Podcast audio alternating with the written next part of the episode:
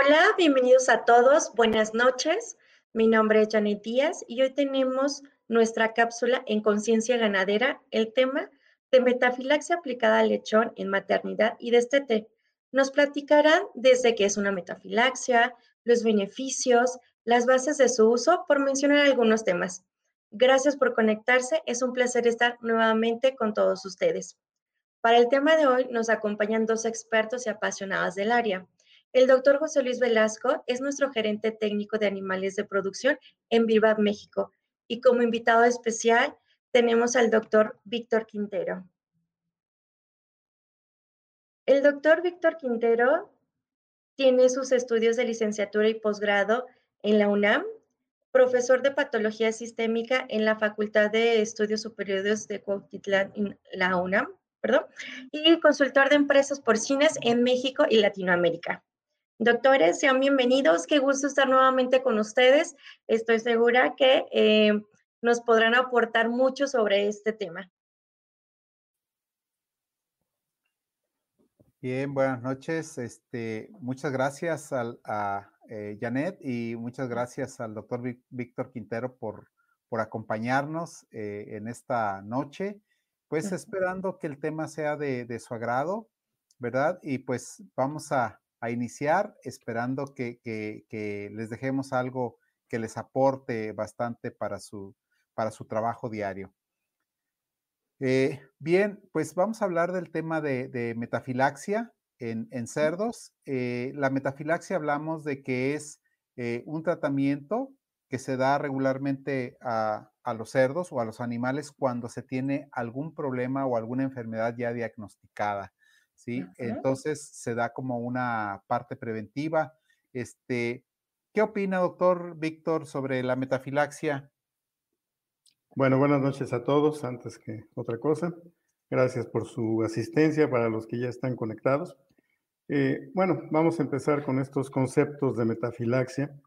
La metafilaxia es un tema, un concepto que forma parte de la medicina preventiva y en ese sentido eh, se utiliza eh, como procedimiento dentro del manejo de granjas, eh, un poco como lo comentas, José Luis, para prevenir la presentación de una enfermedad que ya tenemos identificada, que ya tenemos diagnosticada y sabemos más o menos en qué momento de la vida del cerdo se va a presentar, de manera que nosotros podemos aplicar una, un manejo de antibiótico-terapia preventivo a fin de evitar que esta enfermedad emerja y genere una pérdida económica importante. Eh, y de esa forma es que se han ido desarrollando, eh, por una parte, el concepto metafilaxia y por otro lado, eh, estos manejos dentro de la medicina preventiva. Entonces, sí es importante ir detallando que se trata de procesos de prevención y control de la enfermedad ante una enfermedad ya identificada. Sí, efectivamente, doctor, eh, tiene toda la razón y la verdad es que sabemos que eh, por el tamaño, por ejemplo, y la cantidad de animales que se encuentran en una granja, pues es muy fácil que se puedan transmitir eh, algunas enfermedades entre los animales de manera muy rápida y muy sencilla. Entonces, siempre es muy importante siempre es muy importante tener estos este, protocolos o programas preventivos para evitar que se desarrollen ese, ese tipo de problemas, ¿no? Y, siempre haciéndolo de una manera que ese es algo que en Birback eh, eh, contemplamos, siempre haciéndolo de una manera muy eh, racional, ¿sí? Para que se utilice de manera correcta los antibióticos, pero no solamente de esa, de esa manera, eh, sino para también hacer que los antibióticos permanezcan durante más tiempo, siendo efectivos y dando tratamientos adecuados para los animales, ¿no? Entonces, todos estos tratamientos preventivos siempre van de la mano con el uso racional de los antibióticos. Correcto. Sí, es tratar de manejar adecuadamente el antibiótico sin caer en un abuso, algo muy importante, sin caer en subdosificaciones para evitar precisamente la selección de eh, cepas bacterianas resistentes, de manera que se deben diseñar los protocolos adecuados para generar este proceso de metafilaxia y creo que vamos a hablar más adelante de ellos. Así es, doctor. Bueno, eh, aquí tenemos, por ejemplo, ¿cuáles serían los beneficios del uso de la metafilaxia en cerdos? Bueno, una vez que vamos a establecer un programa de metafilaxia, una vez que tenemos identificado el punto en donde se genera la presentación clínica de la enfermedad, eh, sabemos eh, en ese caso en qué semana podemos aplicar el procedimiento metafiláctico eh, y cuáles son los, los beneficios que tendríamos ante un programa de estas características. Por una parte, el objetivo número uno es reducir las cargas bacterianas en una etapa en que se está dando la colonización de los lechones. Sabemos que la colonización eh, ocurre en la maternidad, prácticamente de toda la eh, microbiota, sobre todo la microbiota faríngea, eh, proveniente de la madre a los lechones, y de esta manera, haciendo un programa adecuado, podemos trabajar en reducir esta colonización y a futuro esto nos generará una reducción en la manifestación de la enfermedad. Por otro lado, pues vamos a tratar de reducir el impacto clínico que tiene estas enfermedades bacterianas eh, justo en la semana en que se presentan los desafíos.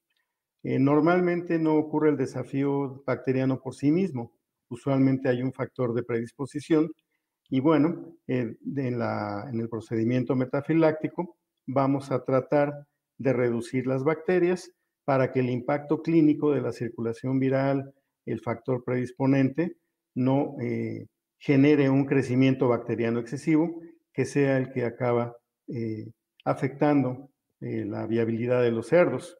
Por otro lado, este uso de tratamientos o de, o de antibióticos en metafilaxia busca mejorar la respuesta a un manejo terapéutico.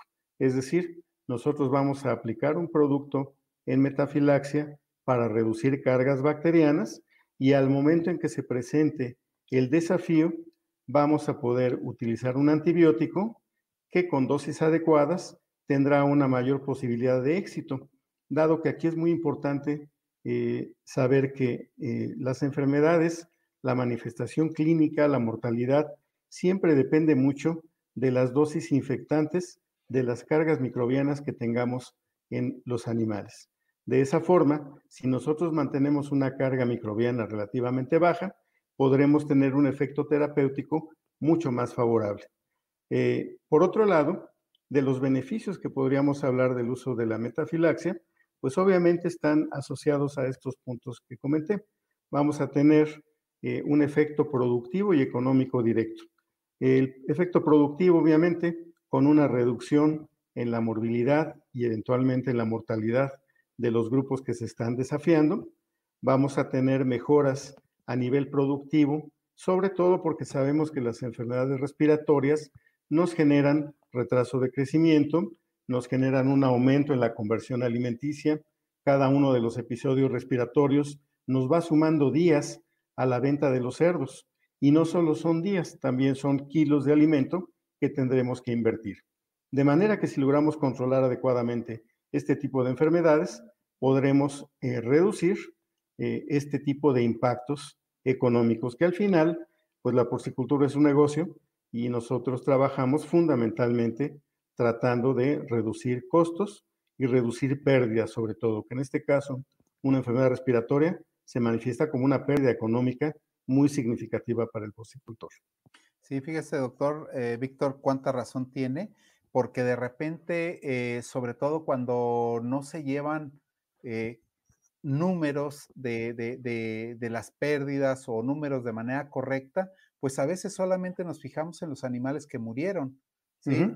Pero algo muy importante usted ha estado comentando ahorita, por ejemplo, todos eh, aquellos animales que están enfermos, que enfermaron y que no rinden, que no tienen ese rendimiento, esa ganancia de peso, que no ganan ese peso que era que digamos eh, que sea el adecuado para el consumo de alimento que están teniendo, pero también para generar la cantidad de, músculo en este caso o de crecimiento necesario, ¿no? Y ese, esas pérdidas a veces no se miden tan fácilmente. En algunos casos sí dicen, bueno, me tardé una semana más, quizás dos semanas más en sacarlos al mercado y lo contabilizamos solamente en, dinero eh, por kilos de alimento. Sin embargo, también tiene un impacto pues en uso de instalaciones, en mano de obra y en todos los servicios que tiene la granja, ¿no? Entonces todo eso se debe de contabilizar y qué mejor manera que cuando se pueden tener eh, tratamientos preventivos para evitar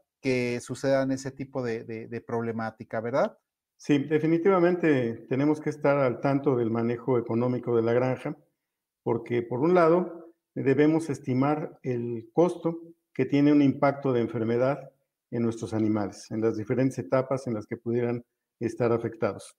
Eh, una vez estimado el costo de la enfermedad por eh, situaciones de eh, mortalidad, gastos de medicación, inversión que se tiene que hacer en una mayor cantidad de alimento para llevarlos al mercado, en el uso de instalaciones, como muy bien comentas, porque una semana más implica una semana más de renta de instalación, de depreciación.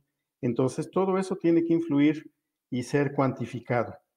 Y el, manejo terapéutico y el manejo metafiláctico de los animales también debe ser cuantificado para saber si vamos a tener un costo-beneficio. Desgraciadamente muchas veces nos vamos solo con la idea de, bueno, el producto me va a costar X cantidad de dinero aplicárselo a cada lechón. Vamos a poner un número vago. Tal vez nos cuesta 20 pesos hacer una inversión de metafilaxia en un lechón. Sin embargo, el, porcicultor muchas veces lo que ve es el cheque que firma del producto que vamos a utilizar como metafiláctico y no se hace la cuenta de esa inversión, cuánto nos va a retornar en ahorro en gastos de medicación, como lo comentaba. Finalmente, un manejo metafiláctico nos reduce costos de medicación cuando tenemos el desafío. ¿Cuánto nos vamos a ahorrar de conversión alimenticia? ¿Cuánto nos vamos a ahorrar de días a mercado? Eso lo tenemos que incluir dentro de nuestra evaluación del impacto económico que tiene cualquier intervención, como en este caso una intervención en metafilaxia. Así es que pienso que es muy importante que hagamos este tipo de análisis económicos para realmente determinar qué nos da un retorno de inversión. Si dejamos a la enfermedad correr por sí sola o mejor hacemos un tratamiento o un manejo metafiláctico. Así es, doctor. Fíjese que, e, es frecuente, como, usted menciona, que cuando uno va a una granja, de repente uno propone algún cambio, algún nuevo manejo, algún nuevo tratamiento o algo diferente a lo que están haciendo de acuerdo a lo que uno encuentra en la granja. Y de repente como que abren bastante los ojos, sobre todo los dueños o los que firman los cheques y dicen, oye, ¿y cuánto va a costar eso? Y yo les digo, muy sencillo, midan, por favor, cada tratamiento, cada nuevo manejo que hagan, mídanlo, ¿sí? Ustedes lo miden en rendimiento, en, mortalidad, en morbilidad, es decir, cuántos animales menos enfermos tenemos de los que teníamos antes, eh, cuántos, cuánto tiempo está saliendo al mercado, los animales, con qué peso, eh, qué cerdos de primera, cerdos de segunda. Todo eso pueden medirlo ustedes porque ustedes están al día ah, este, contabilizando todo, pero revisen cuánto tenían antes, cuánto tienen después para ver la eficacia de un nuevo tratamiento o de la inclusión de un nuevo manejo que ustedes están haciendo. Y creo que es una parte muy, muy importante pues para darse uno cuenta y valorar si realmente tuvo éxito eh, un nuevo manejo o un nuevo tratamiento ¿no? que, se, que se esté dando. Así es. Sí, definitivamente. Sí, creo que vamos en, en, ese, en ese sentido y esperemos que, que, nuestro auditorio este, eh, pues, eh, le considere de manera adecuada siempre estar midiendo todos esos cambios que hacen en, en las granjas con el fin de mejorar eh, sus parámetros y sus resultados, ¿verdad? Bueno, eh, continuando, doctor eh, Víctor, con, con las bases, ¿no? O sea, quisiéramos saber cuáles son las bases del uso de la metafilaxia. ¿Por qué usar la metafilaxia? ¿Cuáles serían las bases? Sí, este punto es importante en mi opinión, dado que debemos entender por qué y cómo se usa la metafilaxia. Aquí nos vamos a remitir un poquito a este proceso de eh, contacto con la microbiota respiratoria de los lechones. El lechón cuando nace es un animal prácticamente estéril. Eh, toda la, microbiota eh, cutánea, respiratoria, digestiva, la recibe en los primeros minutos de vida. Por eso es tan importante el tener, por ejemplo, una jaula limpia al momento del parto. Eh, si tenemos una jaula sucia, obviamente las cargas microbianas y el tipo de microbiota que va a recibir ese lechón en esos primeros minutos de vida, pues va a ser eh, definitivo e importante en la vida futura, sobre todo en el desarrollo de enfermedades. Por eso la higiene, la limpieza es el punto número uno eh, de la metafilaxia. Vamos a evitar enfermedades mejorando las condiciones higiénicas de nuestras maternidades, de nuestras jaulas en donde se, tienen los partos. Y el siguiente evento que ocurre, eh, sobre todo para la microbiota respiratoria, es cuando el cerdo tiene contacto con la nariz de la madre. En ese momento recibe una carga eh, bacteriana, eh, inclusive viral en muchos casos, en donde estas bacterias van a colonizar la región faríngea de los cerdos. Y ese primer contacto va a establecer el futuro del cerdo desde el punto de vista infeccioso. Si la cerda tiene bacterias que causan rinitis atrófica, obviamente ese cerdo va a ser susceptible a sufrir el ataque de eh, rinitis atrófica. Si está recibiendo Glasarella parasuis, lo mismo. Si está recibiendo Actinobacillus pleuroneumonia, pues es el mismo caso. Prácticamente al nacer se recibe un paquete bacteriano que va a definir la vida del lechón. Por otro lado, tenemos también un paquete de anticuerpos que recibe el lechón de la madre. Por eso es tan importante el proceso de calostrado, porque ese calostro va a generar una carga de anticuerpos que va a acompañar a este lechón durante las primeras semanas de vida y de alguna manera evita que estas bacterias de la microbiota faringea se manifiesten y causen una enfermedad. Normalmente, y dependiendo de qué tan prolongado sea ese paquete de anticuerpos, que tantas semanas dure la protección materna, el lechón está protegido. Y cuando se acaba este paquete de inmunidad materna, entonces sí empieza el proceso de susceptibilidad del lechón a desarrollar una enfermedad. Eh, pues como sabemos, las granjas de cerdos están sometidas a una serie de factores de estrés, dado que pues tenemos que manejar factores de temperatura, eh, factores de cargas de gases en el medio ambiente, eh, características de los alimentos en cuanto a calidad, presentación, palatabilidad, lo que podemos lograr en consumos de alimento, en fin, eh, eh, reacomodos que generan nuevas poblaciones de cerdos. Sabemos que los cerdos tienen una marcada jerarquía social y cada nuevo individuo que entre o salga de la jaula crea un desequilibrio, por lo tanto genera un estrés. Entonces, en resumen, pues mm, la producción de cerdos eh, tiene que manejar esas condiciones de estrés. Tratamos de reducirlas lo más posible, pero llegar a cero es imposible. Entonces tenemos ese tipo de procesos. Por un lado, duración de inmunidad materna. Por otro lado, colonización en el lechón eh, desde los primeros momentos de vida.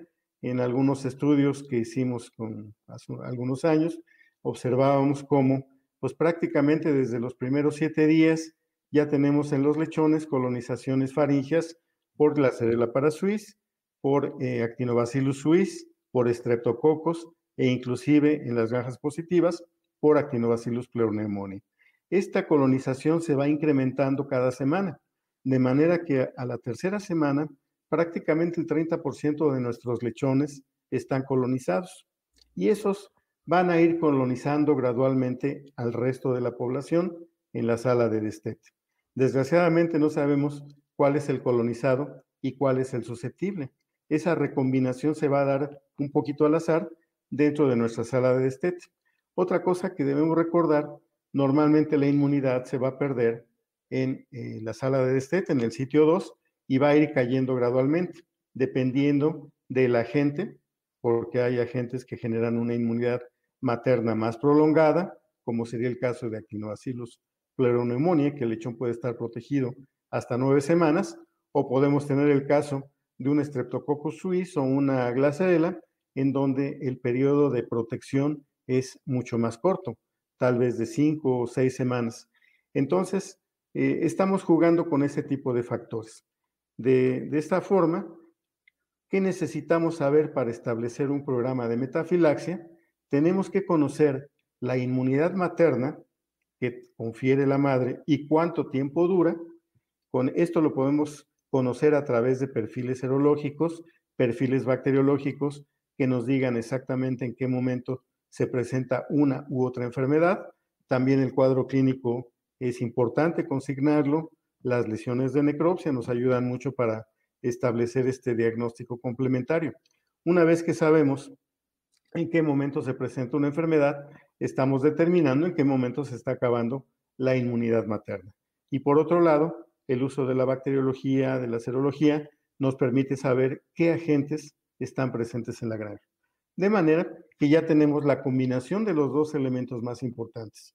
Duración de inmunidad materna, colonización, tipo de bacterias que actúan en la colonización, y en base a cuadro clínico, necropsias y serología, el momento de presentación de la enfermedad clínica en los cerdos. Y con esos tres elementos podemos determinar en qué semanas es lo más adecuado para utilizar el programa de metafilaxia. Eh, si no conocemos esos tres elementos, puede ser que tengamos algunos errores en el planteamiento del programa. Podemos utilizar los programas más eh, sencillos, que implican aplicación de antibióticos en diferentes momentos del desarrollo de la maternidad, incluyendo el momento del destete. Pero eventualmente puede ser muy útil aplicar algún otro eh, evento terapéutico o preventivo, más bien en este caso, un antibiótico en metafilaxia, justo antes del momento en que se va a presentar la enfermedad por la caída de inmunidad materna. Parece un poco complicado, pero en realidad son bases que tenemos que tener en cada granja, porque cada granja tiene diferente flora microbiana, diferente microbiota y diferentes momentos de caída de inmunidad materna. Así es, doctor. Fíjese qué, qué importante eh, estos este, comentarios, doctor, que nos hace, pero también fíjese si le agregamos un poquito la diversidad de, de inmunidad o la diversidad inmunológica que existe dentro de la misma granja, ¿no? Tenemos hembras primerizas, o sea, que van a su primer parto apenas, que tienen su primera camada, eh, hembras de segundo parto, hembras ya de, más de tres partos también. Entonces, también el comportamiento, incluso lo notamos en sus lechones, ¿no? Eh, se defienden mejor algunos que otros. Este, esta parte también, cómo suma también para complicar este, a veces la presentación de algunas enfermedades. Es correcto, José Luis. Y de hecho, pues esto da pie a comentar que eh, definitivamente, y como lo comentas, no es lo mismo manejar una granja eh, de primerizas, por ejemplo, una granja de reciente apertura, donde manejamos una, un mínimo de microbiota con un menor desafío, pero también con una inmunidad baja. Hay el otro escenario donde tenemos una granja promedio, las granjas que tienen alrededor de 2.5 a 3 partos promedio en el hato, y en ese caso tenemos un balance entre hembras primerizas hembras maduras y hembras viejas. Y en este caso también tenemos una variación importante de inmunidad. Y esto también se va a relacionar con una variación en la microbiota que reciben los lechones. Normalmente nos referimos a las cerdas primerizas como las que dan un lechón más susceptible con menor inmunidad materna. Sin embargo, eh, pues en tantos eh, perfiles serológicos, tantos estudios que hemos hecho, respecto al desarrollo de la inmunidad en las diferentes edades de la madre, sabemos que también las cerdas a partir del quinto parto empiezan a tener una disminución significativa en la producción de anticuerpos y por lo tanto disminuye la protección de los lechones. Y por otro lado, se incrementa la colonización de esta microbiota. Así es que en realidad en las granjas tenemos dos poblaciones de alta susceptibilidad, cerda primeriza, cerda vieja. Y las cerdas maduras son las que nos soportan un poquito más inmunidad materna. Ahora cabe mencionar lo siguiente. También hemos encontrado que inclusive en, el tema de la colonización, eh, decíamos, los hijos de cerda primeriza tienden a estar más colonizados que en el caso de las cerdas adultas. Eh, es muy notable, por ejemplo, el caso de micoplasma, en donde son las primerizas las que principalmente transmiten a la bacteria eh, y las adultas tienden a presentar una transmisibilidad muy baja de micoplasma. ¿Y qué es lo que pasa en el destete? Que los lechones hijos de primeriza que van colonizados van a infectar a su vez a los lechones hijos de adultas que no estaban afectados. De esa manera, la infección se difunde y al final todos los cerdos van a quedar colonizados de una u otra manera. Entonces, efectivamente, como lo comenta José Luis, es, muy importante este tema. Y el otro punto que puede hacer que varíe nuestra inmunidad materna y el grado de colonización que pueden tener las cerdas son los programas de vacunación. Los programas de vacunación, particularmente en la etapa de preparación del reemplazo, son muy importantes porque determinan una mayor protección de la primeriza frente a los desafíos que van a tener sus hijos. Cuando encontramos granjas con programas de vacunación muy pobres, la verdad es que muchas veces la respuesta inmune que encontramos es muy heterogénea y también generalmente es relativamente pobre, sobre todo en la primeriza. Entonces, otro factor que influye en esto de cuándo se presenta una enfermedad, qué tan protegidos están los lechones por la madre o qué tan colonizados están, también el factor vacunaciones influye significativamente. Claro que sí, doctor. Fíjese, hay, hay muchísimas cosas de las que podemos hablar y nos, la podríamos, nos podríamos pasar mucho tiempo hablando de ello. Este, la verdad, muy, muy interesante, doctor. Eh, no sé si nuestra compañera Janet tenga por ahí ya alguna pregunta de nuestro auditorio que quisiera que, que revisáramos. Sí, doctor. Bueno, de hecho yo también tengo una pregunta y la voy a pegar junto con la de este, Luis Armando porque creo que van muy de la mano.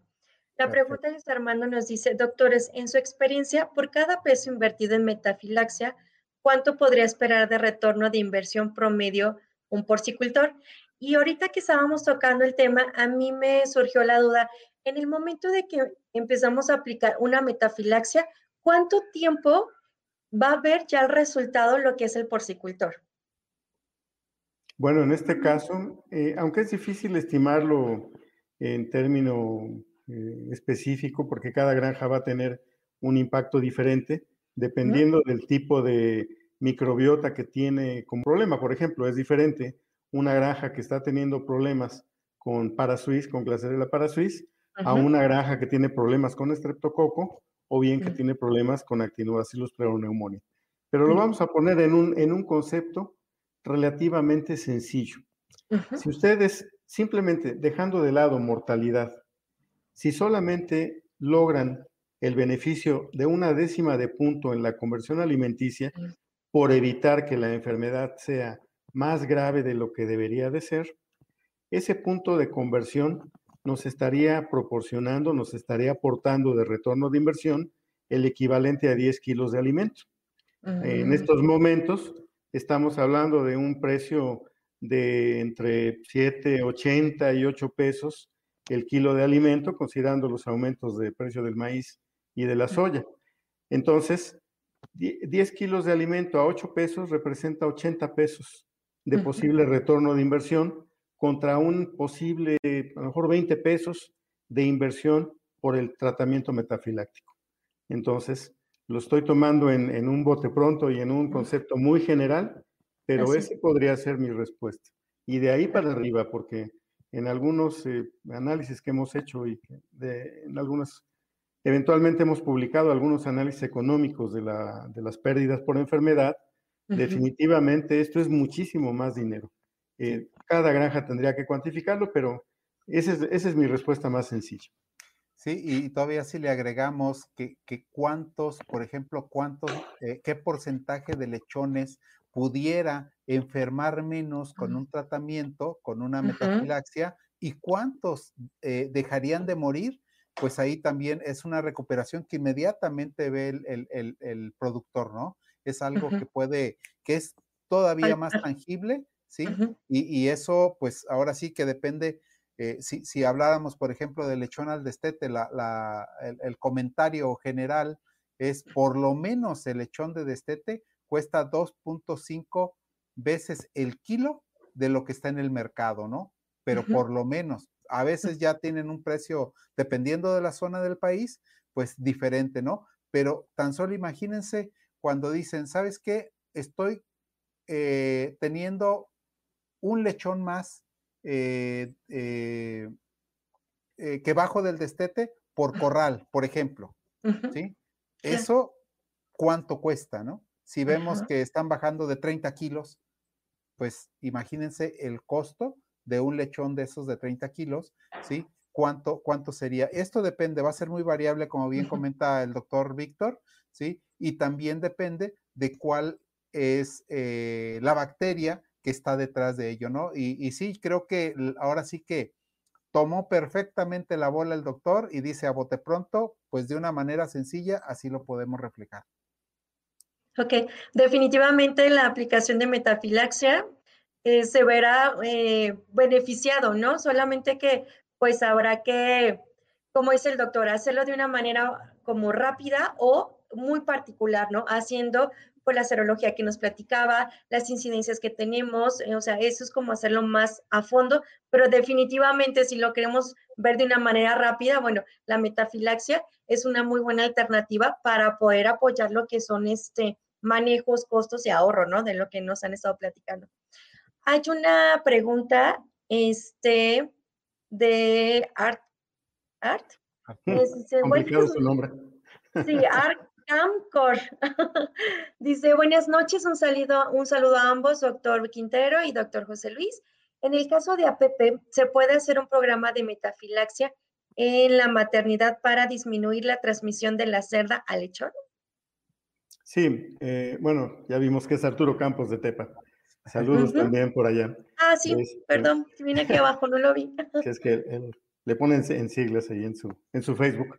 Sí, eh, definitivamente también hacemos eh, algunos de estos programas de metafilaxia, inclusive desde la maternidad, los vamos a aplicar para el control de APP con un programa un poquito más cerrado, tratando de reducir eh, la colonización que tenemos de APP por parte de las marranas hacia los lechones y normalmente los programas de aplicación de antibiótico al nacimiento, a los 7, a los 14 y a los 21 días, si es que es la edad de destete 21 días.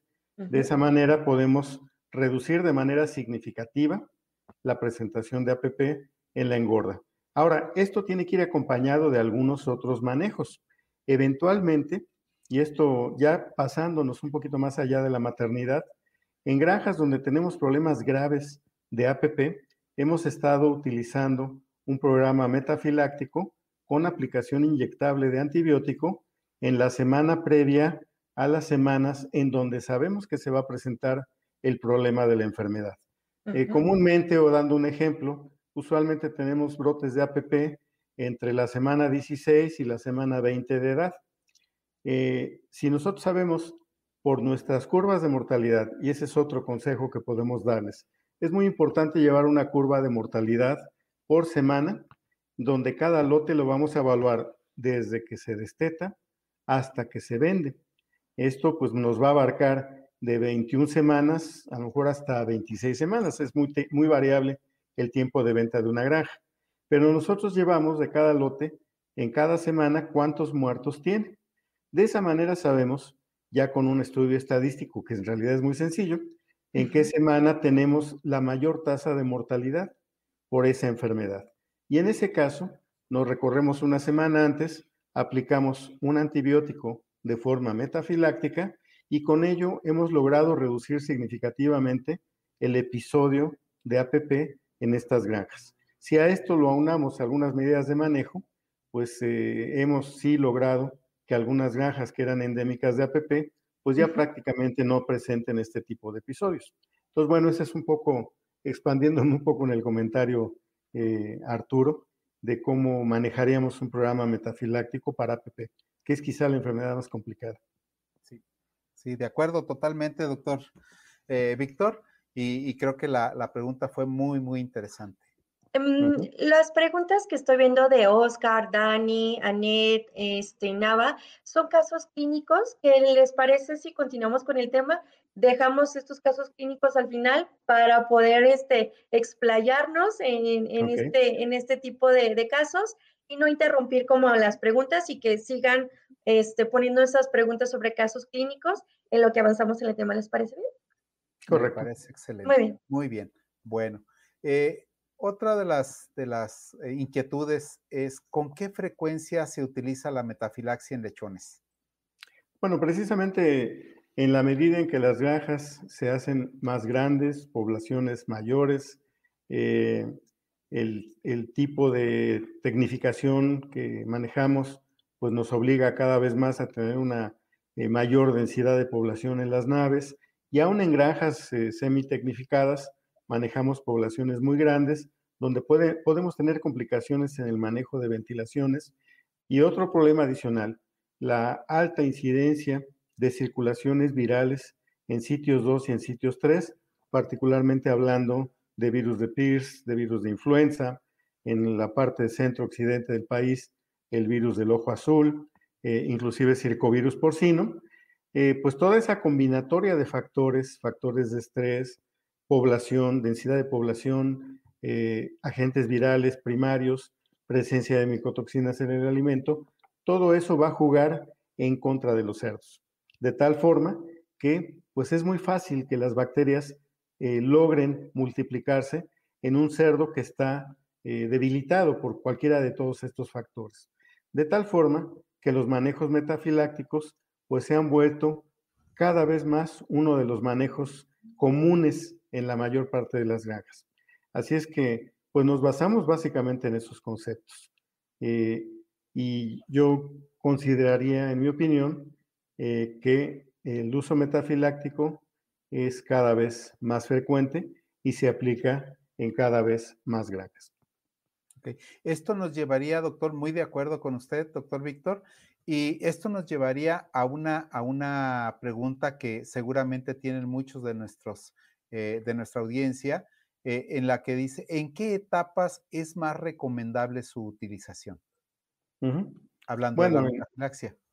En el caso de, o hablando de las etapas, Obviamente, y como hemos comentado, el uso más común es precisamente en la maternidad, tratando de reducir la colonización microbiana que tienen los lechones.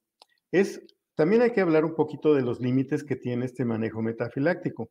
La metafilaxia no esteriliza a un lechón, le va a reducir la microbiota y probablemente reduzca la microbiota eh, patógena, eh, que la, que nos causa problemas, por ejemplo, Actinobacillus pleuropneumoniae, a lo mejor Mycoplasma ioneumoniae o alguno de los otros, tal vez la cerela, tal vez estrepto. Pero es imposible eliminar por completo la colonización de los lechones. Para eso requeriríamos utilizar cerdos eh, notobióticos, que son los cerdos que nunca tienen contacto con la flora microbiana del medio ambiente. Mientras un lechón eh, vaya a conocer a su mamá y ponga en contacto nariz con nariz, en ese momento tenemos inevitablemente una colonización. La vamos a reducir con el proceso metafiláctico. No los vamos a esterilizar, no vamos a eliminar por completo la enfermedad. El tratamiento metafiláctico no evita que tengamos que manejar adecuadamente las instalaciones.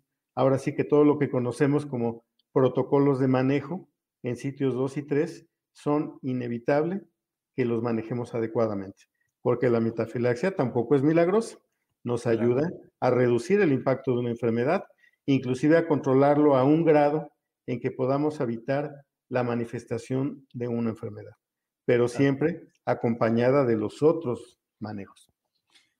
Muy bien, doctor. Fíjese que, tiene mucha razón. Esto me queda, este, eh, bueno, no sé si podríamos traducirlo de forma muy sencilla, sobre todo para, para muchos de nuestros, de, de nuestras eh, auditorio. Eh, por ejemplo, usted habló de la palabra desafío, que creo que esa es una palabra clave, ¿no? Para la aplicación de la metafilaxia. Y entonces, si, si decimos, bueno, por ejemplo, cuando yo voy a destetar a mis lechones o cuando los desteto, ellos están enfrentando un gran desafío. Cuando los cambio de sitio, están enfrentando un gran desafío. Si los voy a quitar del destete y los voy a bajar a piso, porque a veces incluso es la misma granja, de todos modos los estoy enfrentando a un gran desafío. Habría que valorar, como usted bien dice, doctor, este, mm, si se están manifestando problemas después de esos manejos, para poder implementar una, una metafilaxia, ¿verdad? Entonces, eh, ¿usted considera que sería adecuado ah, revisar estos, estos eh, momentos, yo le llamo de estrés, de, desequilibrio en los animales? Es decir, cuando están enfrente de un gran desafío. Sí, y, efectivamente, como lo comentas, Eh, el término estrés es quizás la clave de todo este proceso. El concepto de estrés que todos manejamos particularmente entre humanos, porque pues cuando hay que pagar la tarjeta de crédito o hay que pagar las deudas, pues todos como que sabemos lo que quiere decir un estrés. Sí, eh, básicamente, en el caso de los cerdos, y como hablábamos en este esquema de jerarquía social, eh, los cerdos son muy susceptibles a los cambios de población, a los cambios de lugar, a los cambios de alimento, eh, a los cambios en el flujo de aire, por ejemplo, el que una persona maneje la cortina de una manera o de otra, e inclusive en sistemas automatizados también se llegan a cometer errores, el que una persona los maneje y al día siguiente llegue otra y los, los maneje o les hable de manera diferente, todos esos son factores de estrés, sin contar además con eh, factores eh, tipo infeccioso, que podríamos omitir en este caso para no extendernos. ¿Qué es lo que va a hacer el estrés en los cerdos? ¿Y por qué hablamos de un desafío? Cuando hacemos un cambio de manejo, un cambio que estrese a los animales, lo que estamos haciendo es desafiar su sistema hormonal y su sistema inmune. Recordemos que el estrés genera una liberación de adrenalina en la etapa de estrés agudo y en el estrés crónico, eh, por ejemplo, los cerdos a los que les hacen bullying, todos hemos visto que en un corral siempre hay el cerdo dominante y a lo mejor si es un corral de 40 individuos, pues siempre hay dos o tres a los que pues los agarran de, su puerquito, como dice el dicho. Y en este caso, pues estos cerdos sufren un estrés eh, crónico, un estrés constante. En cualquiera de estas dos etapas del estrés, tanto el adrenérgico agudo como el eh, crónico, en este caso del crónico se secreta cortisol. El problema de la secreción de cortisol es que afecta la capacidad inmune de los animales tiende a reducir la respuesta inmunológica por un bloqueo en los eh, tejidos que generan anticuerpos y que generan células de defensa. Entonces, desgraciadamente, las granjas viven en un estrés eh, crónico que a veces se ve agudizado por algún evento adicional. Y pues simplemente considerarlo para nuestros eh, amigos porcicultores, para los colegas, que, por ejemplo, simplemente reacomodar un cerdo que se salió de un corral no sabes de dónde era y lo metes al corral que sea, eso ya genera un, estrés importante en ese corral y en ese cerdo. Entonces, todo esto afecta. Y bueno, ¿esto a qué nos conlleva? A que si tenemos un desafío que baje la inmunidad del lechón, va a generarnos el siguiente desafío. Como está baja la inmunidad, las bacterias que constantemente están tratando de expresarse, de multiplicarse, en este caso van a tener éxito porque no hay un mecanismo de defensa que las controle y entonces proliferan, se difunden a los órganos donde causan daño, que en este caso podríamos hablar de los pulmones, en el caso de un micoplasma, o eh, a nivel eh, septicémico, en el caso de una Glasariella parasuis, y entonces tendremos el desarrollo de la enfermedad. Entonces, estamos hablando de desafíos que pueden ser desafíos virales que bajan la inmunidad, desafíos por estrés que también nos bajan la inmunidad, o bien, eh, finalmente, la expresión como tal de desafío cuando se multiplican las bacterias y no hay quien las controle. Y aquí sí, pues el único ayudante que tenemos para controlar esa proliferación bacteriana son los antibióticos. Así es, doctor. Fíjese qué, qué, importante lo que comenta, doctor. Pero eh, bueno, sabemos que, que, que, como usted lo dijo, o sea, la metafilaxia no lo va a hacer todo. ¿Qué otros manejos deberíamos de hacer junto con la, con la metafilaxia, ¿no? Es decir, ¿qué otros manejos nos pueden ayudar a mejorar la condición sanitaria de, una granja? Muy bien, buena pregunta. Ahora vamos a cambiarnos del esquema a hablar de manejos, a hablar un poquito de otras infecciones que son las que abren la puerta a las bacterias. Y en ese sentido, eh, uno de los factores que más coadyuvan a eh, que tengamos éxito en el control de enfermedades son los programas de vacunación. Dentro de la medicina preventiva tenemos dos herramientas fundamentales para el control de enfermedades.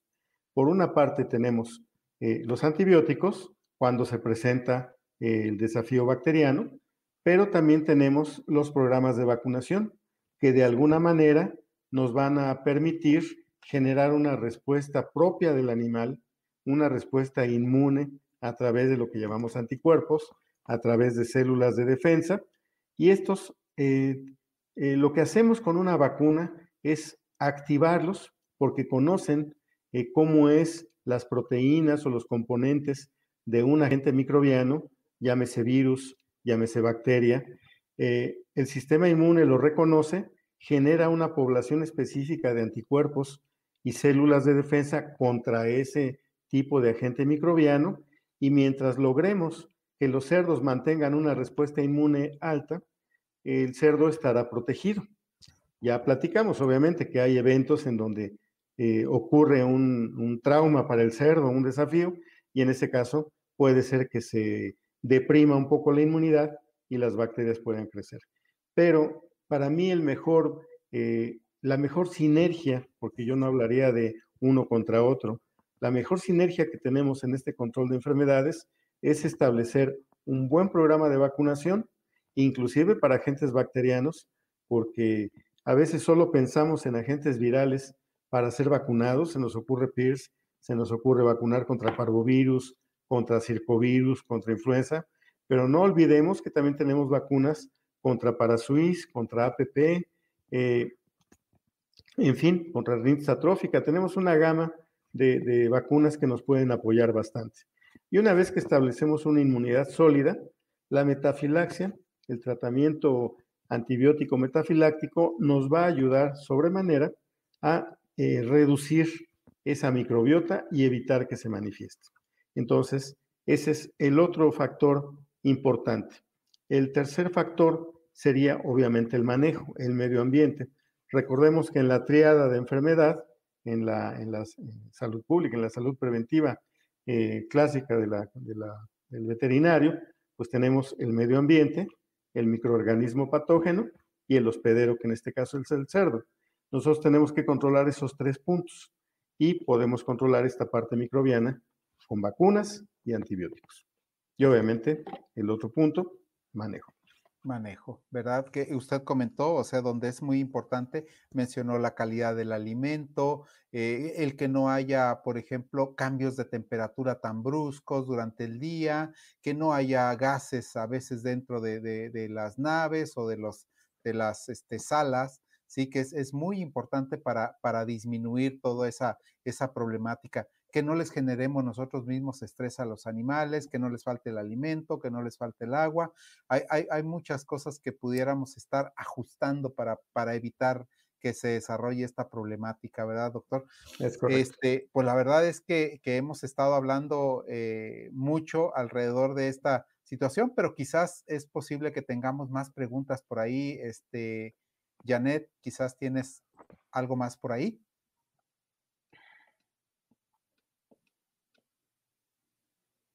Eh, tu micrófono, Janet. No se está apagado. Perdón, perdón. Este, sí, ya, ya tenemos varias preguntas. Dice, buenas noches, doctores. En cuestión de lechón pálidos al destete, ¿qué plan de metafilaxia sugiere? Bueno, ahí este, habría que especificar, Aileen, saludos, eh, a qué nos referimos como causa de lechón pálido. Puede ser que tengamos un error en la aplicación de hierro y en el caso de la maternidad, algunos lechones no se les aplique correctamente y entonces tengamos un problema de anemia por deficiencia de hierro. También es posible, y a veces se nos olvida, que existe un parásito que ya no es parásito, ya lo cambiaron de grupo, ahora es un micoplasma, micoplasma suis, que eh, causa un problema de anemia hemolítica y también nos genera lechones pálidos al destete. Eh, esa sí ya es una causa infecciosa que requiere un diagnóstico específico. Y bueno, tiene algunas características que podemos identificar en, una, eh, en un hemograma, que es como se diagnostica muchas veces eh, micoplasma suis. También puede ser que tengamos algún factor dentro de los elementos que damos, sobre todo antibióticos en el agua al recibir a los lechones, que cause irritación gástrica y entonces se forman microhemorragias y los cerdos empiezan a perder sangre a través de esas, pequeñas hemorragias gastrointestinales, lo que hace que también algunos cerdos vayan haciéndose pálidos. Entonces, pues aquí definitivamente tendríamos que buscar la posible causa para hacer el tratamiento, ya sea pues vigilar que el hierro se aplique correctamente, que la dosis sea adecuada eh, en la aplicación de hierro para los lechones que estamos manejando, o bien que no haya alguna de estas otras enfermedades que causan pérdida de sangre o hemólisis. Sí. Yo creo que muy, muy bien contestada esa, esa, esa pregunta del doctor Víctor. Yo solamente agregaría que también es muy importante eh, eh, hacer algún hematocrito para revisar si verdaderamente el hierro que estamos aplicando eh, está siendo absorbido de manera correcta, ¿no? Se está aprovechando de manera correcta porque es muy, muy fácil que a veces algunos de los hierros se queden por ahí en, el músculo y no se absorban, no pasen al torrente circulatorio de manera correcta. Y es algo sumamente importante y no solamente en la parte donde el lechón se ve pálido, sino que tiene que ver mucho con la madurez eh, intestinal y por lo tanto inmunológica del lechón que puede hacerlo más resistente a algunas este, otras enfermedades que se pueden manifestar posteriormente. Fíjate que ya que comentas este punto, y ya nos salimos un poco del tema con el asunto del hierro, eh, en la actualidad, y, bueno, en base a algunos estudios y algo de estas evaluaciones de hematocrito que comentas, eh, en la mayoría de las granjas estamos empezando ya programas de aplicación de 400 miligramos de hierro, ya no de 200, porque eh, estamos viendo que las genéticas modernas tienen un mayor crecimiento. El potencial que tenemos de destetar lechones a 21 días es por lo menos de 7 kilos que se están logrando en algunas granjas. Entonces, para un cerdo que crece tan rápido, es muy común que no alcance el hierro a generar el, suficiente proceso hematopoyético para que eh, evitemos la anemia. Y entonces, el aplicar 400 miligramos de hierro, hemos observado que nos puede incrementar hasta 300 gramos el peso al destete. Y pues esto ya es un, evento muy significativo para un producto que en realidad es de los más económicos que utilizamos. Además de lo que comentas, ¿no? Que una mala aplicación de hierro, pues ya ni siquiera van a llegar los 200 miligramos, van a llegar 100 o menos aún. ¿Cuántas veces no vemos el lechoncito manchado de hierro en el cuello? Porque pues no saben aplicar el hierro y todo se les escurre.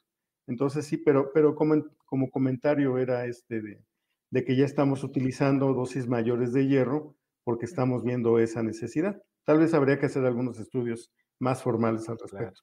Muy útil. publicado, de hecho. Sí, muy útil su comentario, doctor. Mm, rapidísimo una pregunta sobre el hierro para ya no como cerrar este tema. Este Alex nos dice que cuál es el lugar que recomiendan para la aplicación del hierro.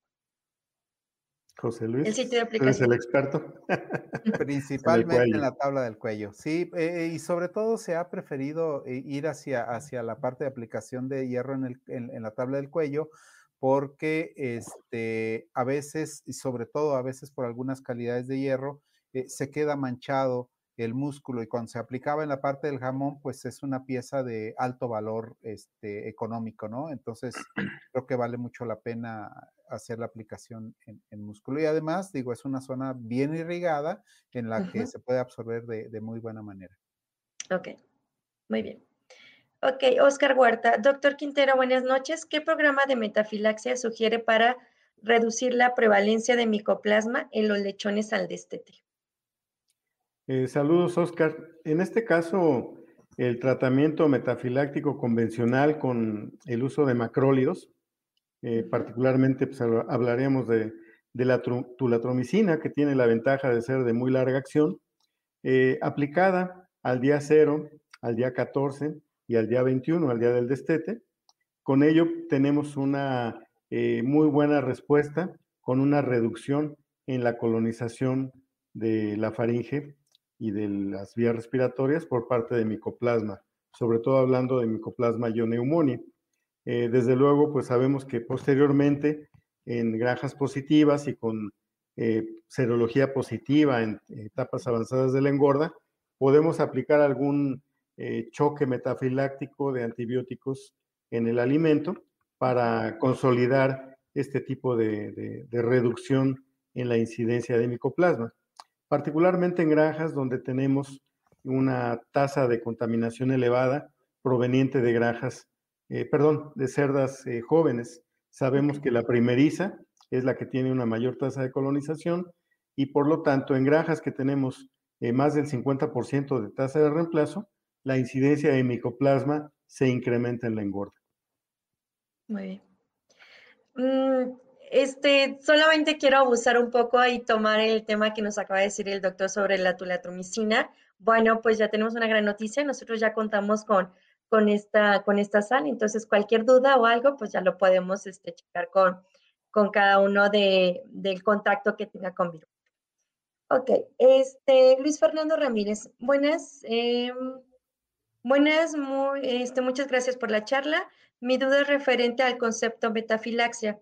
¿Solo puede hacer referencia al uso de antibióticos o existen más actividades o empleo de otras sustancias como quimioterapéuticos, bactericidas, bacteriostáticos, ácidos orgánicos, fitoterapéuticos, inorgánicos como zinc, prebióticos y probióticos que puedan considerarse como metafilaxia? Bueno, una pregunta este, un poquito compleja, pero muy acertada. Eh, sí, prácticamente hablamos de uso metafiláctico de los antibióticos por un concepto un poquito este, derivado de estos principios de salud pública y de medicina preventiva. los antibióticos, en términos generales, van a generar una inhibición eh, muy sólida de la proliferación bacteriana. Eh, por ejemplo, la trolatromicina no tiene un impacto como tal bactericida severo, sin embargo, sí hay una inhibición considerable de la proliferación bacteriana. A diferencia, por ejemplo, de los fitobióticos, de los ácidos orgánicos, eh, inclusive de los prebióticos, en donde lo que estamos eh, tratando de hacer es reducir las cargas microbianas a través de un sistema de competencia o de alteración del pH del medio ambiente, por ejemplo, en el caso de ácidos orgánicos.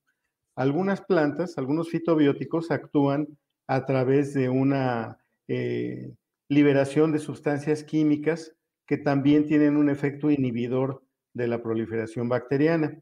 Sin embargo, las dosis de este tipo de principios activos no son tan elevadas como las que alcanza un antibiótico en plasma. Por eso tienen un esquema de uso limitado como para hablar propiamente de un metafiláctico que está referido básicamente a bacterias. En el caso de los probióticos, pudiéramos considerar que actúan como metafilácticos, ya que estos compiten con la microbiota propia del animal. Si nosotros metemos un Saccharomyces, un lactobacilo, también estamos creando una competencia microbiana y estas bacterias secretan sustancias que son inhibidoras del crecimiento de, eh, de la microbiota, sobre todo por modificaciones en el medio ambiente bacteriano, en el medio ambiente donde están estas bacterias. Particularmente lo vemos en enterobacterias más que en bacterias respiratorias. Pero si somos muy estrictos, el término metafiláctico se, se aplica en este esquema de control bacteriano a través de antibióticos. Y tal vez podríamos utilizar el concepto profiláctico como un, eh, un término que habla de prevención y control de enfermedad. Y aquí sí se amplía el panorama porque cuando hablamos de profilaxis, hablamos de vacunas, de algunas otras sustancias que no son directamente eh, antibióticas, por ejemplo, podríamos hablar de un interferón gamma, y efectivamente de todos estos elementos que actúan de alguna manera reduciendo las cargas bacterianas y, e inclusive algunas cargas virales. Por lo tanto, eh, tal vez todos estos elementos los podríamos meter más bien al, término profilaxis. A lo mejor estamos muy semánticos, pero bueno, vale la pena comentarlo. Sí, y, además este, creo que mm, más usualmente la metafilaxia en el caso de cerdo está más dirigida hacia, hacia los cuadros respiratorios, ¿no, doctor? Y, esta, y este otro comentario, por ejemplo, los ácidos orgánicos, aceites esenciales, fitobióticos, todo eso, tiene más que ver con la sanidad intestinal. Eh, no sé si, si, si vamos por ahí, doctor. Sí, correcto. Sí, ¿verdad? Generalmente van hacia la microbiota intestinal. Así es. Muy bien. Muy bien. Doctor, ¿qué importancia tendría realizar un perfil serológico de un porcentaje de cerdos en engorda y crecimiento para poder decidir establecer un programa de metafilaxia de APP? Sí, es una buena pregunta. Eh, en mi sugerencia, yo lo primero que hago en una granja en donde consideramos que puede haber APP es confirmar la enfermedad haciendo un perfil serológico en el pie de cría. Generalmente las cerdas han tenido en algún momento de su vida un evento de enfermedad y podemos hacer una evaluación serológica utilizando el kit de ELISA para detectar eh, anticuerpos contra APX4.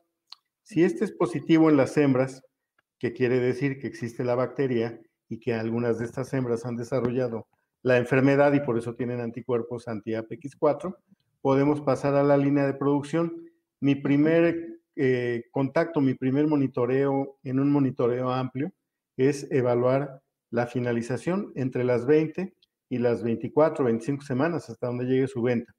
Los cerdos van a guardar una memoria inmunológica de lo que haya ocurrido en su vida. Si los cerdos tuvieron en alguna etapa de su vida contacto con APP, entonces van a desarrollar anticuerpos APX4 y los podemos detectar sobre todo al final de la vida del cerdo de engorda. Eso nos confirmaría que existe APP en la granja. Ahora, para conocer la dinámica de la enfermedad y como, como comentas, establecer en qué momento vamos a hacer un proceso metafiláctico, Ahora sí, hacemos un monitoreo de toda la línea de producción con intervalos de tres semanas, eh, tomando como muestra por lo menos cinco cerdos, eh, normalmente un promedio de 10, y de esta manera podemos ubicar en qué semana aproximadamente está ocurriendo la infección.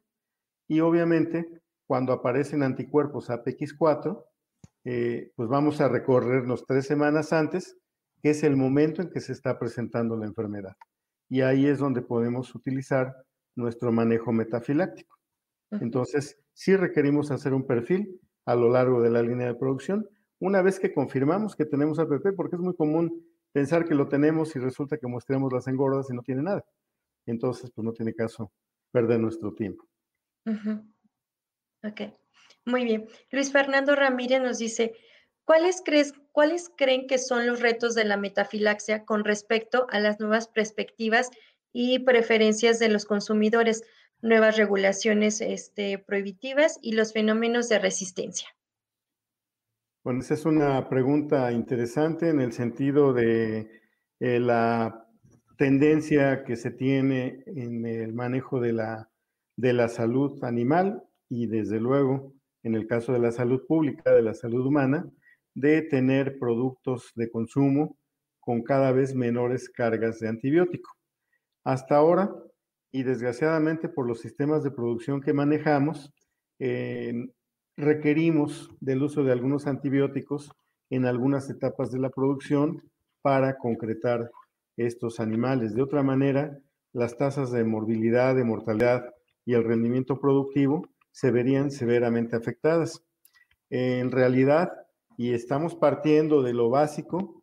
Cuando hablamos de animales de producción orgánica libres de antibióticos, que nunca en su vida recibieron un antibiótico, estamos hablando de producciones muy pequeñas, con unos cuantos cerdos en engorda que no tienen los desafíos que tienen las grandes granjas comerciales, en donde pues tenemos miles de cerdos y obviamente eh, simplemente pongo como ejemplo, en este caso, la pandemia de COVID-19. Eh, cuando un virus eh, aparece por primera vez después de una mutación y encuentra un hospedero susceptible, que en este caso pues, somos los humanos, encuentra un terreno fértil para difundirse. ¿En dónde estamos teniendo un impacto mayor de difusión de la enfermedad? No es en las rancherías, no es en las poblaciones más pequeñas, lo estamos teniendo en ciudades medianas y en ciudades grandes, porque esto depende de la población que tengamos en estas ciudades. Obviamente, si hablamos de la Ciudad de México, donde hay 30 millones de personas en todo el valle, pues estamos hablando de una población enorme y pues el virus puede voltear para cualquier lado y encontrar un hospedero susceptible. Lo mismo pasa con las enfermedades en los cerdos. Entre más grande es la granja, entre más grandes son las engordas, pues obviamente la población cada vez es más grande, la cantidad de replicaciones virales o multiplicaciones bacterianas multiplicada por el número de cerdos que tenemos, pues es inmensa. Y esto es lo que hace que nos resulte tan difícil tener una producción comercial sin antibióticos. Yo pienso que todavía no llegamos a ese punto donde tengamos una, un esquema totalmente libre de antibióticos. Y eh, solamente en la actualidad estamos hablando de la llamada gallina libre, que pues, a lo mejor hay poquitas gallinas en un corral, o tenemos puerquitos, 10 eh, puerquitos en un corral, pues esos prácticamente no tienen desafíos. Pero en producciones industriales, hasta ahora pienso que sí dependemos mucho del uso de antibióticos, particularmente antes de los 30 kilos. Y esa es la parte buena, ¿no? Eh, limitamos el uso de antibióticos a cierta edad y consideramos un periodo de retiro en donde todos esos antibióticos puedan ser metabolizados y eliminados por el hospedero. El cerdo, pues después de, de 50, 60 días, difícilmente va a tener restos de antibiótico en su carne. Sin embargo, sí sabemos que hay algunos antibióticos que pueden dejar residuos de mayor tiempo. Pero bueno, es, es, es un galimatías esto realmente.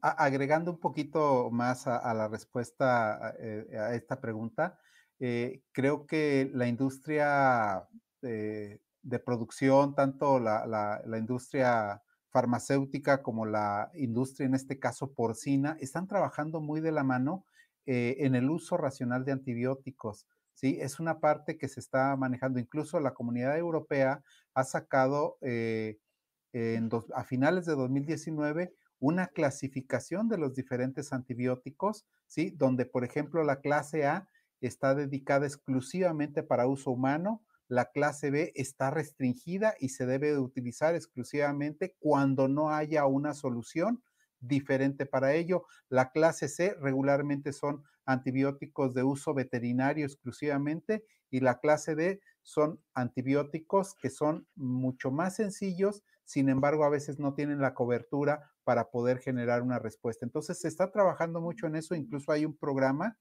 eh, a nivel mundial que se llama One Health, es decir, una sola salud, donde los médicos veterinarios están tratando de, de, hacer un uso racional de los antibióticos para evitar que lleguen eh, como bien dice el doctor, residuos de antibióticos al consumo humano y sobre todo también que los antibióticos que se utilizan en medicina veterinaria sean de preferencia que sean solamente de uso veterinario. Entonces creo que se está trabajando mucho en eso y también el uso racional de dosis adecuadas, correctas, terapéuticas para evitar la resistencia, ¿no? Y pues eh, finalmente son eh, herramientas eh, para poder eh, tener una producción más adecuada, ¿no? Sí, correcto. Ok, este, pues creo que es un tema que, es muy amplio. Doctor, este, seguimos con el tema y pasamos después a la última sección de preguntas. Y sirve que este, seguimos invitando a todos nuestros conectados que no se queden con dudas pongan las preguntas y ahorita en la última sección les vamos a responder. Sí, nada más para ir cerrando un poco ya toda esta situación de la metafilaxia. Eh, tenemos aquí un, comentario, ¿no? ¿Qué tan recomendable es utilizar antibióticos de muy larga acción para controlar las infecciones bacterianas? Ya es como para ir cerrando, ¿no? Todo esto que hemos estado viendo. Sí, bueno, yo pensaría que eh, hay dos conceptos en el uso de antibióticos que debemos tomar en cuenta cuando estamos manejando este tipo de productos. El primer punto, y como comentaste, José Luis, muy acertadamente, la dosis que utilizamos de antibióticos es muy importante. Hablamos de dosis terapéuticas. Desgraciadamente e históricamente utilizábamos muchas veces dosis subterapéuticas para el control de enfermedades y lo único que hacíamos era generar resistencias precisamente porque usábamos la mitad o la cuarta parte de la dosis recomendada. Cuando empezamos a manejar miligramos por kilo de peso vivo para hacer nuestras medicaciones, entonces sí ya entramos a un uso terapéutico de los antibióticos con una dosis adecuada, eh, no subdosificaciones. Esto nos lleva a que haya una mejor respuesta de los antibióticos. Eh, cuando hablamos de antibióticos de larga acción, debemos considerar que el antibiótico debe darnos un periodo de larga acción con una eh, concentración de antibiótico en el plasma suficientemente alta como para actuar con un efecto terapéutico, de manera que no estemos subdosificando el producto. No cualquier producto es de larga acción y mucho menos de eh, muy larga acción. Cuando hablamos de larga acción, hablamos de antibióticos de alrededor de tres días de actividad. Por ejemplo, una penicilina benzatínica, podemos hablar de una amoxicilina LA, que depende más que nada del tipo de ayudante o de solvente que tiene para darnos este espectro de larga acción. La liberación lenta genera una concentración plasmática prolongada, pero limitada al efecto del diluente, no tanto del antibiótico. Entonces, hay que ir reconociendo este tipo de antibióticos. La emicina, por ejemplo, la oxitetraciclina también es otro antibiótico de pues relativamente larga acción. Sin embargo, generalmente a las dosis que se manejan, estamos utilizándolo de forma subdosificada a una concentración plasmática baja, pero de eh, mayor duración, debido generalmente a los solventes que contiene o al vehículo que contiene más, más bien. Después tenemos algunos productos que se han diseñado eh, para tener efectividad entre 5 y 7 días. Hablamos, por ejemplo, del Cefteofur, que pues específicamente algunas presentaciones, no todas en el Cefteofur, la mayor parte de los Cefteofurs que tenemos comerciales son de corta duración, son de 24 horas, eh, solo alguno que otro ya está diseñado para durar de 5 a 7 días. Y los de muy larga acción son antibióticos que nos dan de 10 a 14 días de actividad en plasma. Y a esos es a los que nos referimos con esto de eh, acción muy larga. Y el concepto para mí fundamental en este caso es efectivamente la concentración eh, que tengamos del antibiótico en plasma y que debe equivaler a una dosis terapéutica para realmente eh, tener efecto sobre las bacterias. De otra manera, lo que hacemos es matar a las bacterias benéficas y las bacterias patógenas, eh, desarrollarlas con una mayor resistencia. Así es, doctor. Fíjese qué, importante esto porque de repente hay, hay podemos encontrarnos eh, combinaciones o productos que dicen ser de larga acción y que no lo son, ¿verdad? Y es muy importante. Y, algo de lo que eh, actualmente se ha estudiado es que eh, si bien es muy importante la concentración plasmática, también es muy importante la las concentraciones que se alcanzan en los tejidos blanco, es decir, a dónde vamos, ¿no? Con, con el antibiótico. Y favorablemente muchos, sobre todo por ejemplo, algunos macrólidos tienen concentraciones muy elevadas en el sitio de, infección. Entonces, tenemos una respuesta eh, muy importante.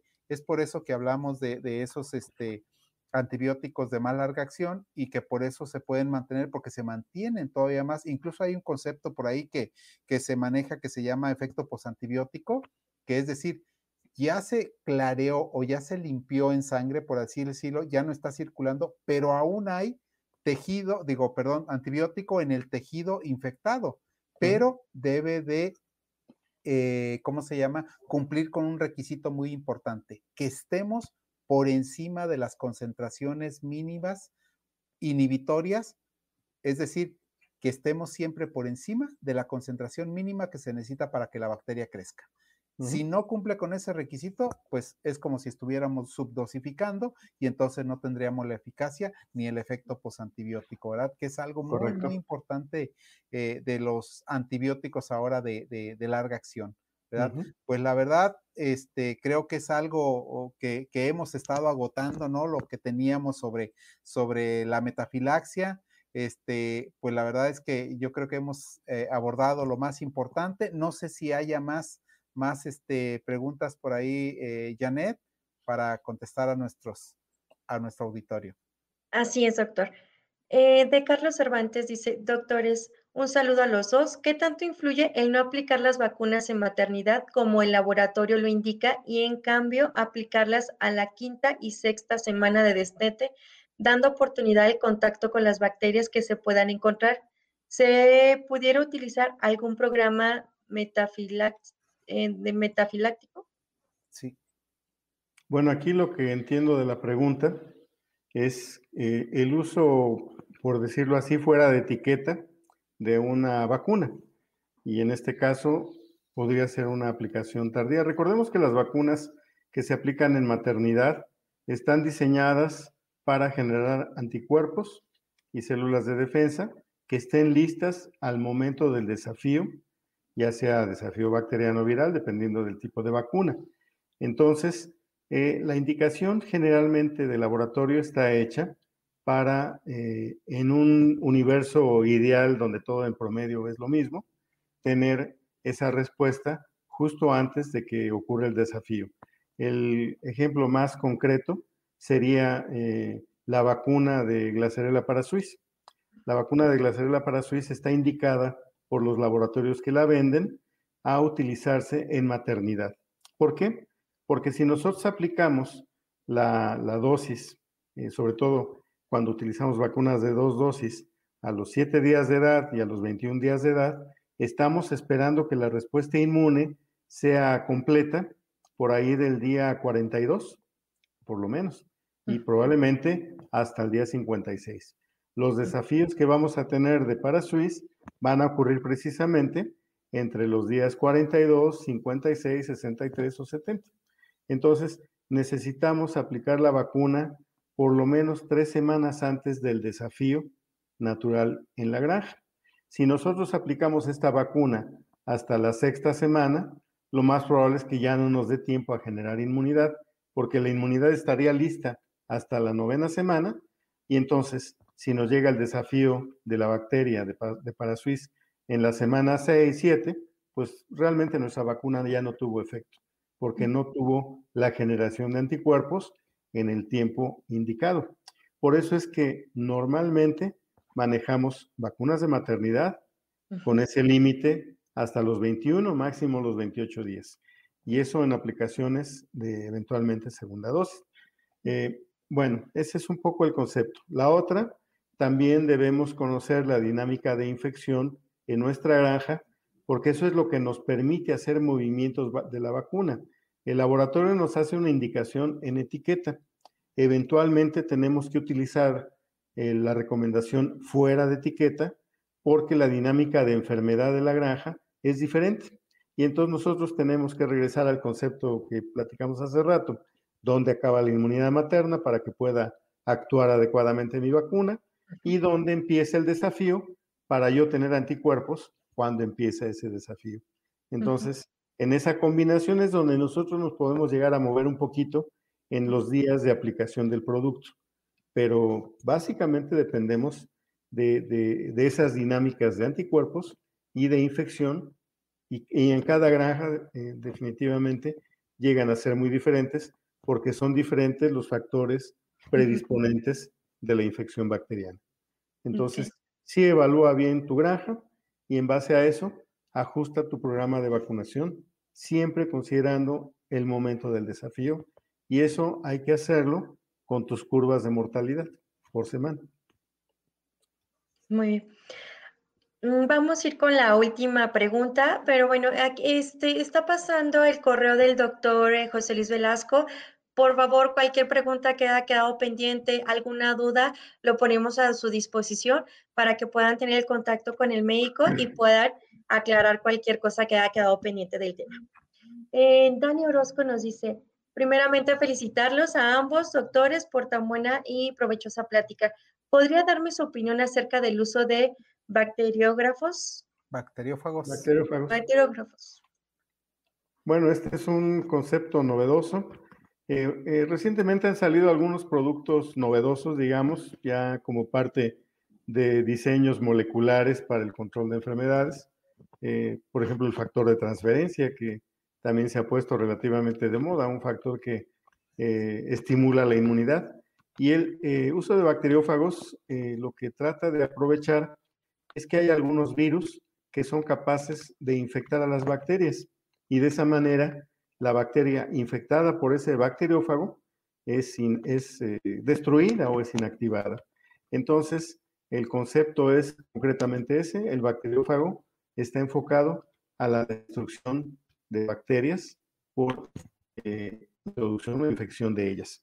desgraciadamente no tenemos todavía suficiente información como para decir de manera contundente y definitiva, por lo menos en mi opinión, que el manejo preventivo metafiláctico de bacteriófagos tenga un efecto significativo.